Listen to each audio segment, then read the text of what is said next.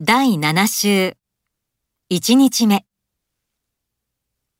彼女は人目も構わず子供のように泣いた。彼は靴が脱げるのも構わず走り続けた。雨にもかかわらず大勢の人々が集まった。見たにもかかわらず彼は見なかったと言った。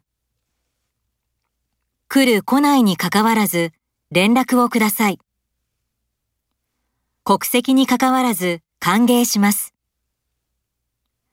年齢を問わず多くの人々が集まった。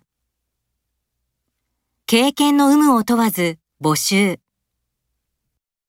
性別は問いません。